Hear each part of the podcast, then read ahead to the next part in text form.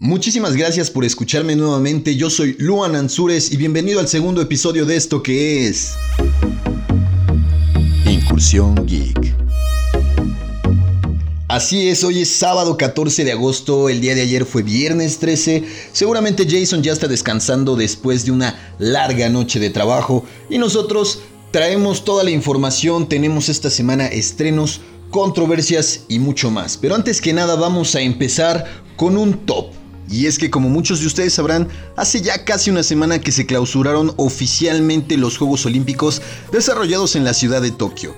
Y es que siendo Japón la tierra del sol naciente, cuna del manga y del anime, y con una gran aportación a la cultura geek en cuanto a tecnología, videojuegos, vaya, era más que obvio que tendríamos un montón de guiños y momentos con claras referencias a la cultura popular.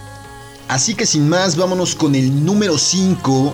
Y en el número 5 de esta lista están nada más y nada menos que dos atletas mexicanas. Nuria Diosdado y Joana Jiménez son un par de nadadoras mexicanas que para su rutina de nado sincronizado decidieron utilizar un par de trajes de baño inspirados en Avatar la leyenda de Aang, con un par de peces koi y los símbolos de las cuatro naciones representativas de esta serie que aunque no es japonesa, está fuertemente inspirada por la cultura oriental.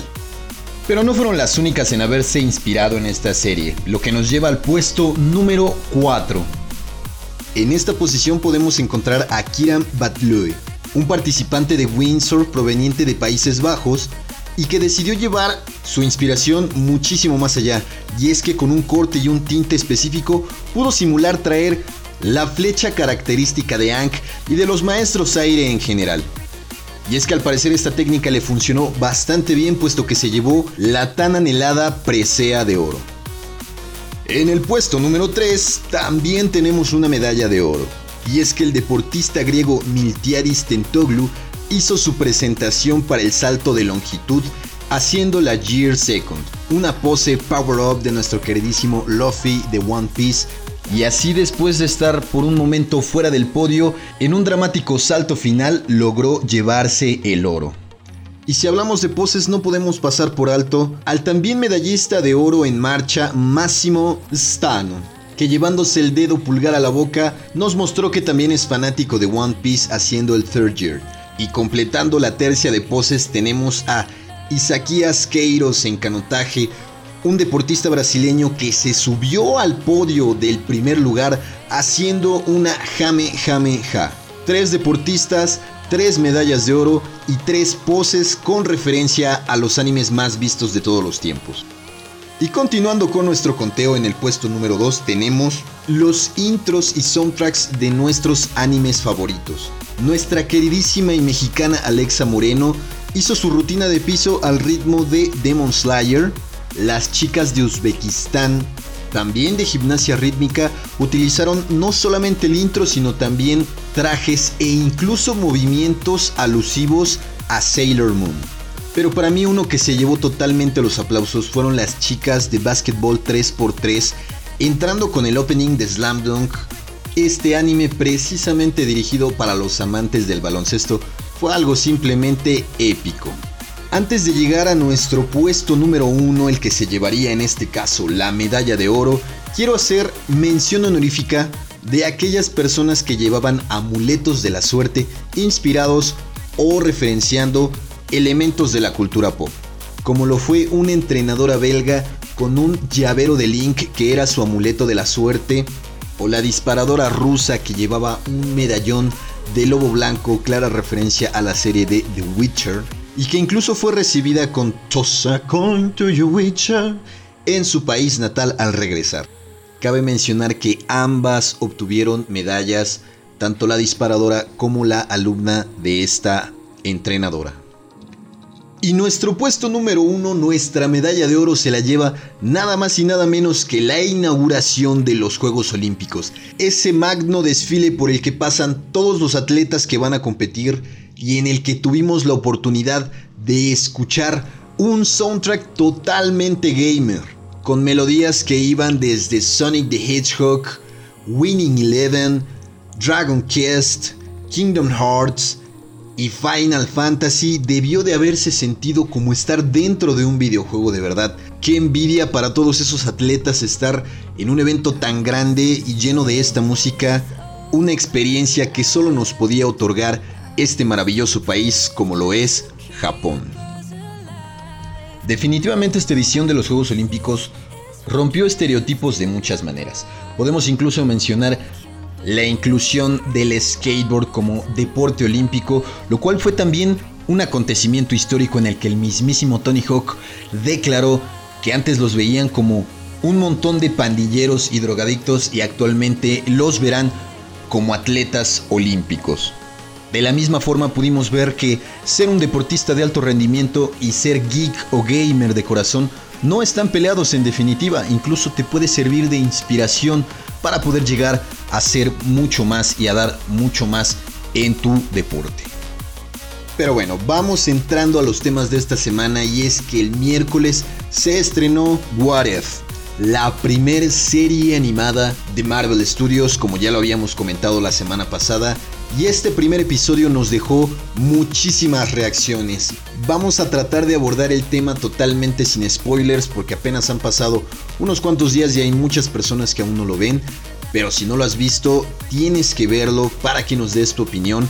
Y es que desde ya ha sido controversial tiene sus detractores tanto como sus defensores, tiene puntos buenos, tiene puntos malos, tiene buenas críticas, tiene malas críticas, pero al final debemos de verlo como lo que es, una serie dedicada a nosotros los fanáticos en la que podemos disfrutar de un mundo totalmente diferente sin afectar realmente la historia principal.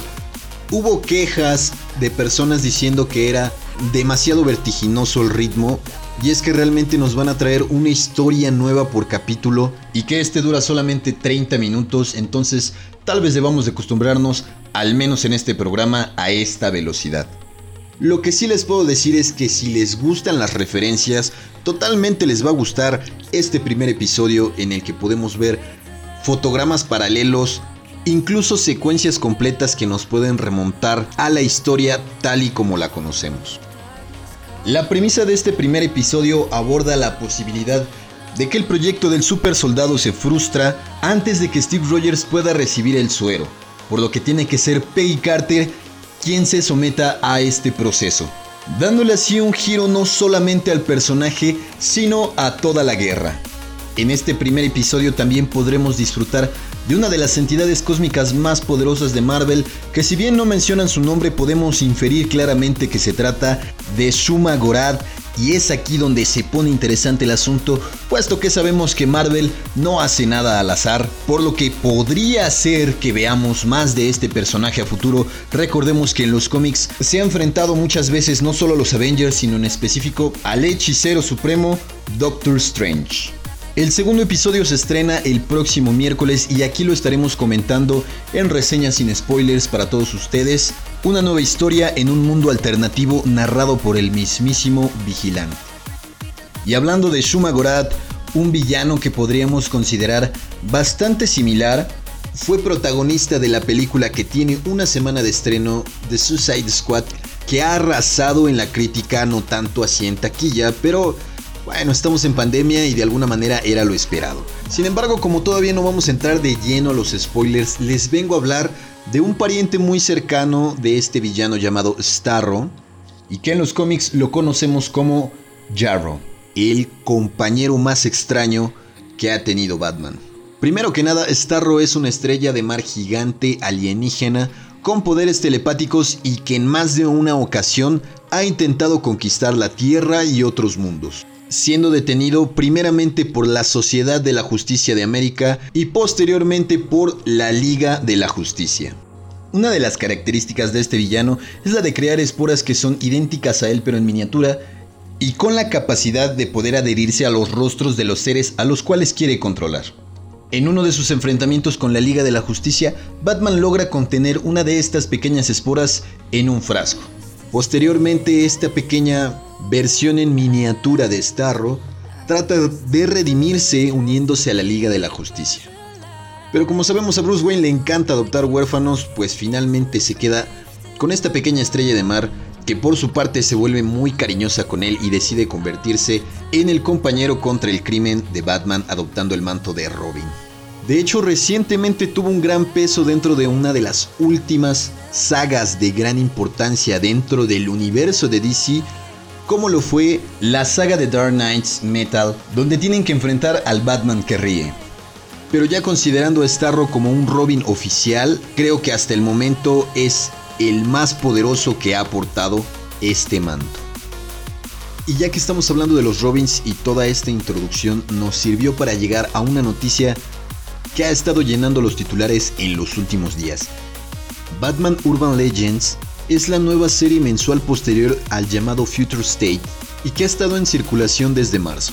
En esta serie se nos prometió que había un gran desarrollo y gran protagonismo de otros personajes además de nuestro querido Bruce Wayne.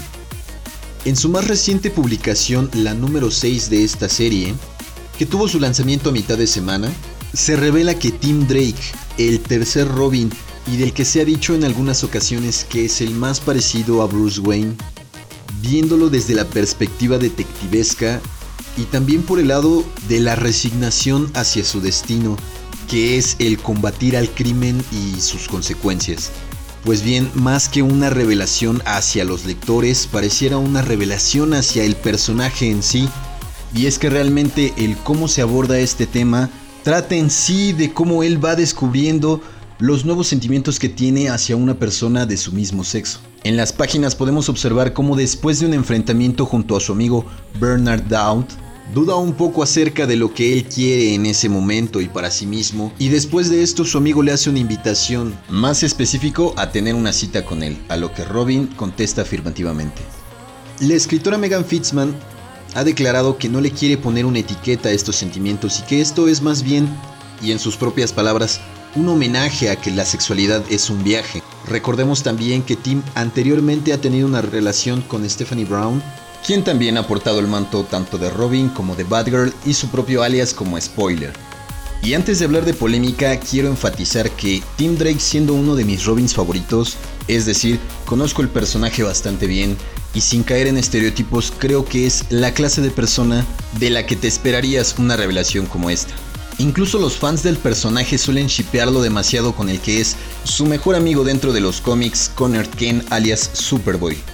Si el cambio es bueno o malo creo que dependerá totalmente del escritor y de cómo lo desarrolle. Incluso podríamos hablar de que era un cambio totalmente necesario para la evolución del personaje, considerado por muchos el Robin olvidado, aunque en mi punto de vista es más bien el Robin más infravalorado de todos, puesto que incluso estuvo bajo la órbita de Ra's al Ghul para ser su sucesor.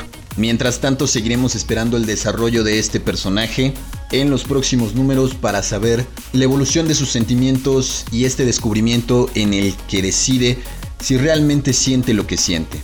Una situación similar pudimos observar hace ya algunos años con el personaje de Bobby Drake, mejor conocido como Iceman de la editorial de Marvel, específicamente de los X-Men, cuando se reveló que un joven Bobby Drake que había sido traído del pasado también estaba algo confundido respecto a sus sentimientos y se revela que en algún momento de su adolescencia él fue completamente gay.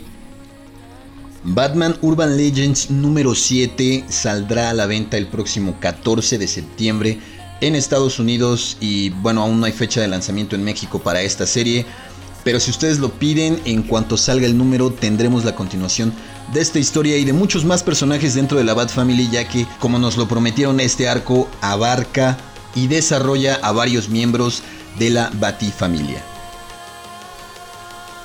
Y antes de despedirnos les quiero comentar que Pokémon Go nos trae el Día de la Comunidad de Eevee en el cual encontraremos Eevees al por mayor en cualquier lado del mundo. Este evento tomará lugar desde las 11 hasta las 5 del día de hoy y del día de mañana.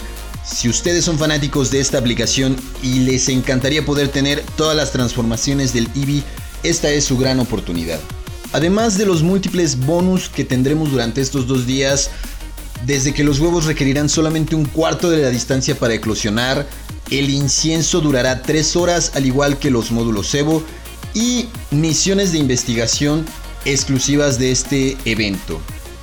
También tendremos la posibilidad de adquirir movimientos exclusivos de este evento en todos los EV que capturemos y que logremos evolucionar. Así que ya lo saben, salgamos a cazar EV respetando las medidas de seguridad de cada una de sus ciudades y cuidando y respetando la sana distancia, salgan con cubrebocas y con todas las medidas de higiene. Por mi parte ha sido todo el día de hoy. Recuerden, yo soy Luan Ansures. Pueden seguirme en redes sociales. Estamos como Incursión Geek. Muchísimas gracias por habernos escuchado.